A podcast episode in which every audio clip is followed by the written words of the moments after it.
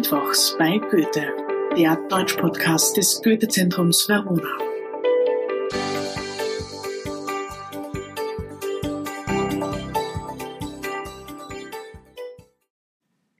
Hallo und herzlich willkommen zur fünften Folge der vierten Staffel Mittwochs bei Goethe. Heute werfen wir einen Blick auf Ridley Scotts Film Napoleon. Warum stellt sich natürlich die Frage, geht es in einem Podcast zur Geschichte des deutschsprachigen Raums um Napoleon Bonaparte?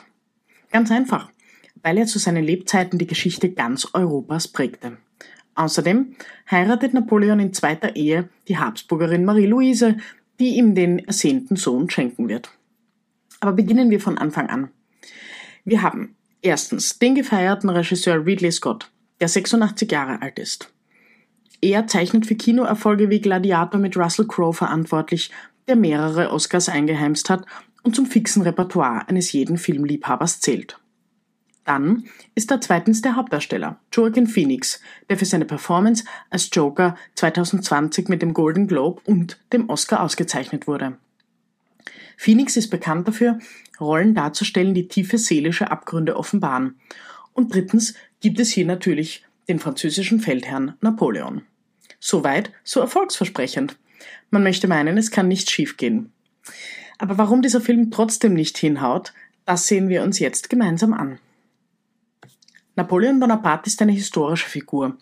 Er wurde im Jahr 1769 auf Korsika geboren und starb im Jahr 1821 in der Verbannung auf der Insel St. Helena. Napoleon stammte aus einem niederen korsischen, also damals italienischen Adelsgeschlecht und war eines von 13 Kindern, von denen jedoch nur acht das Erwachsenenalter erreichten. Er heuerte bei der Armee an und konnte schnell aufsteigen. Diese Jahre und Jahrzehnte waren in Frankreich von Unruhen und wechselhafter Politik geprägt. Die Französische Revolution brachte im Jahr 1789 das vorläufige Ende der Monarchie, doch es folgten unruhige Jahre, die wechselnde politische Systeme und Herrscher hervorbrachten. Napoleon verstand es, meist auf der Siegerseite zu stehen. Die Armee zu befehligen brachte ihm entscheidende Vorteile. Er stand eine Zeit lang als erster Konsul Frankreich vor, bevor er sich 1804 selbst zum Kaiser der Franzosen krönte. 1812 führte er einen Russlandfeldzug, der ihm eine verheerende Niederlage mit 100.000 Toten einbrachte. Danach begann in Europa das Zeitalter der Befreiungskriege. Im Jahr 1815 schaffte Napoleon eine kurze Rückkehr für 100 Tage, ehe er in der Schlacht bei Waterloo endgültig besiegt werden konnte. Im selben Jahr noch wurde Europa im Wiener Kongress wieder neu geordnet. Ich sage hier neu, was allerdings nicht ganz stimmt, denn alles bleibt im Wesentlichen politisch beim Alten. Alte Herrscher, alte Grenzen, alte Männer. Wir sehen also, Napoleon wird in dunkle Zeiten hineingeboren, in denen sich politisch in Europa vieles verändert. Wir wissen, im realen Leben gibt es nicht nur die Einteilung in Gut und Böse, und so ist es auch für Napoleon.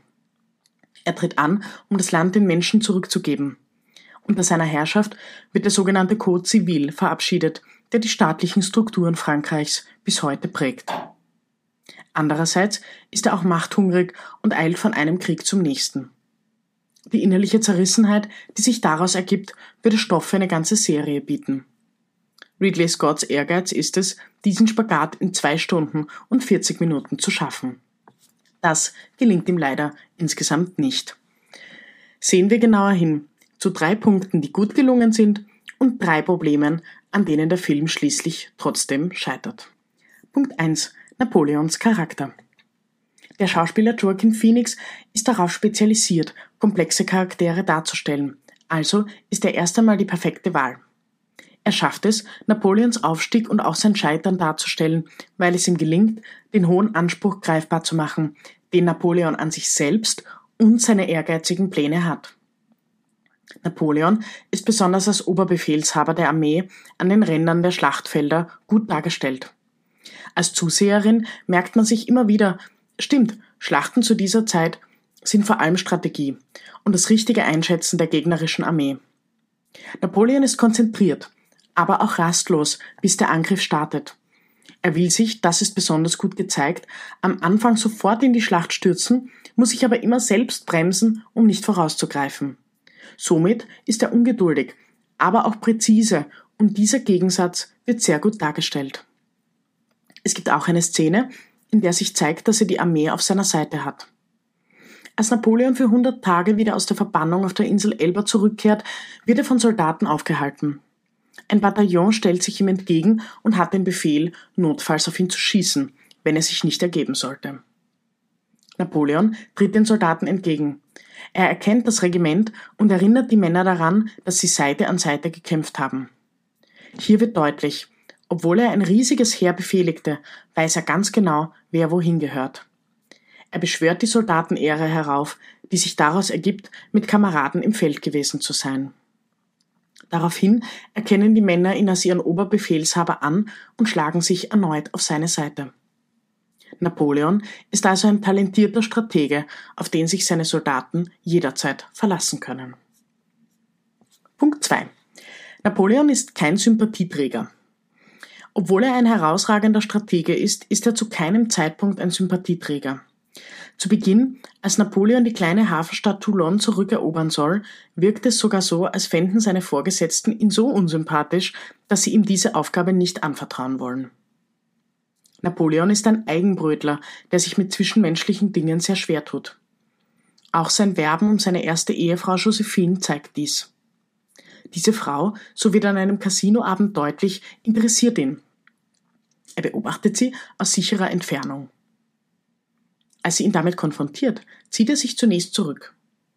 Dann aber ist er sich sicher, diese Frau will er haben.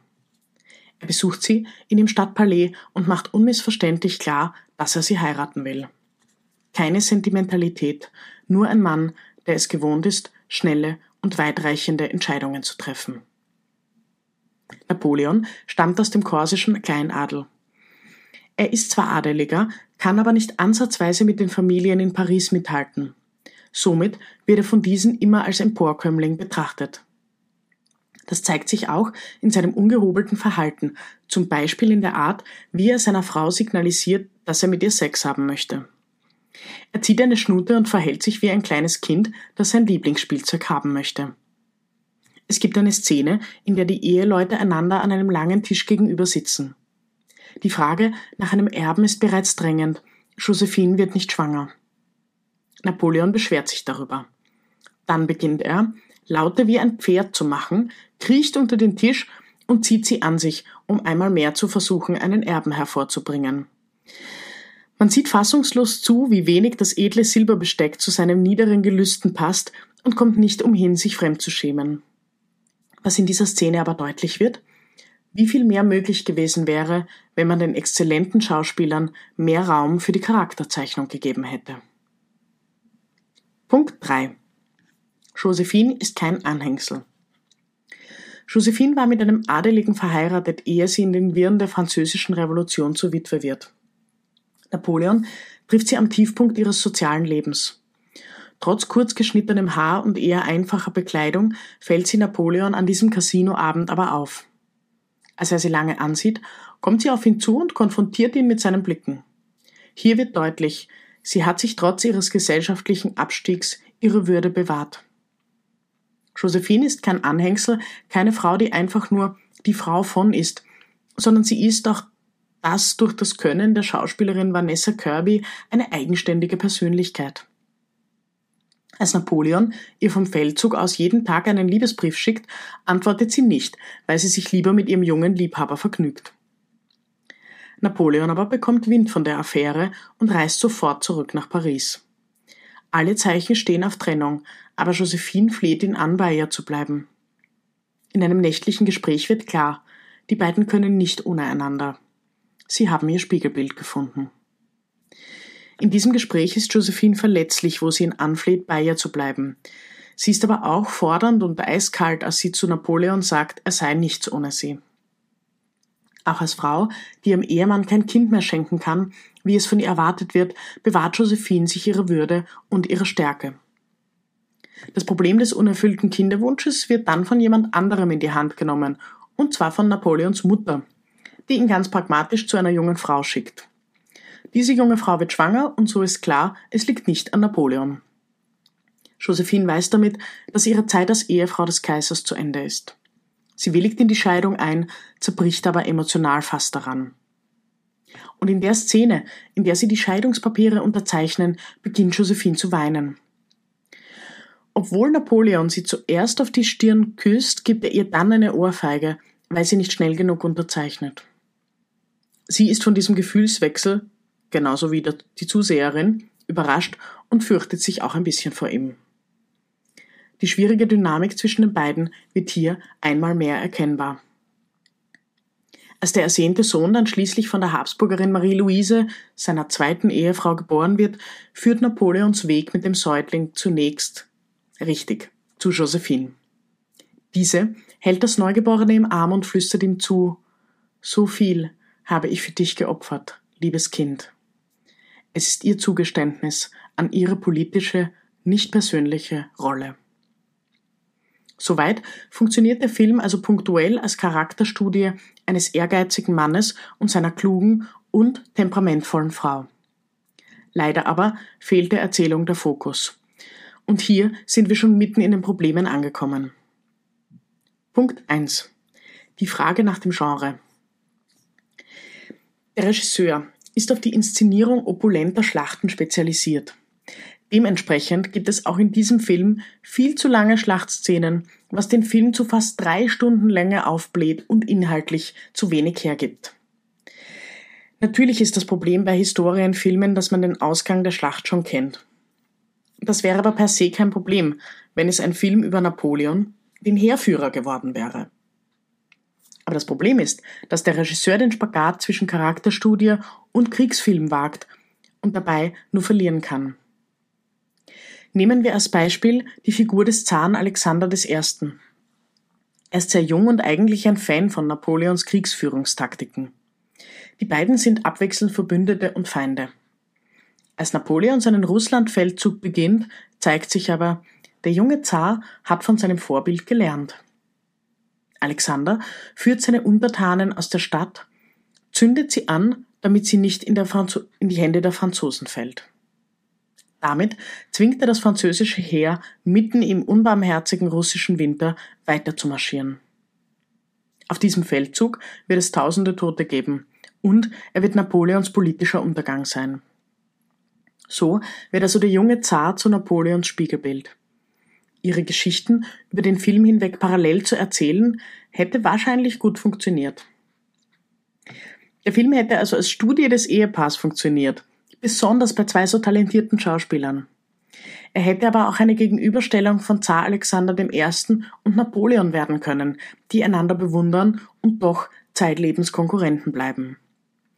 Nur als Mischmasch ohne erzählerischen Fokus funktioniert er leider überhaupt nicht. Punkt 2. Streckenweise sentimentales Erzählen. Da sind wir auch schon beim nächsten problematischen Punkt dem sentimentalen Erzählen. Napoleon wird als Mann mit enger Beziehung zu seiner Mutter dargestellt. So weit, so gut. Das Problem ist nur, dass er bei der Erwähnung seiner Mutter einmal völlig unerwartet in Tränen ausbricht. Dieser Gefühlswechsel ist in dieser Szene leider nur peinlich und unpassend. Auch als Napoleon mit seinen Soldaten die Parlamentsversammlung stürmt, hat diese Szene zum Teil komikhafte Züge, was sie lächerlich wirken lässt. Und ich habe die Szene schon erwähnt, in der es beinahe zur Trennung des Ehepaars gekommen wäre und Josephine zu Napoleon sagt, er sei nichts ohne sie.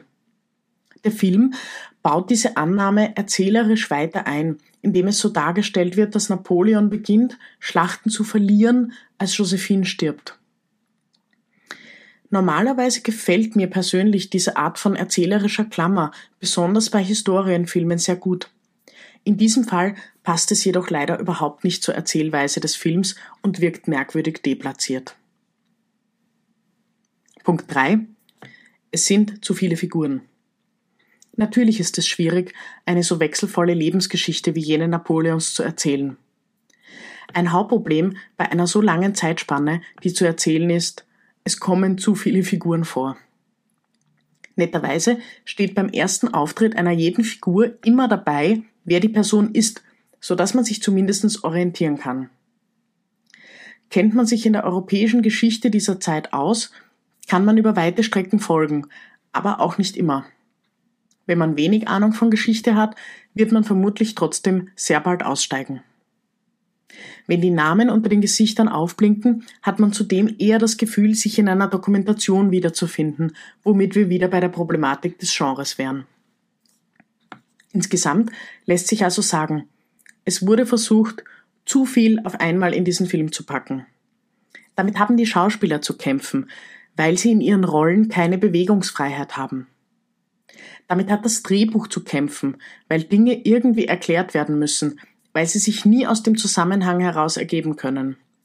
Und damit hat letztlich auch der Erzählduktus zu kämpfen, denn welche Ereignisse sollten länger erzählt werden und welche kürzer? Dieser Historienfilm, der als Blockbuster des Herbstes angekündigt war, funktioniert leider gar nicht.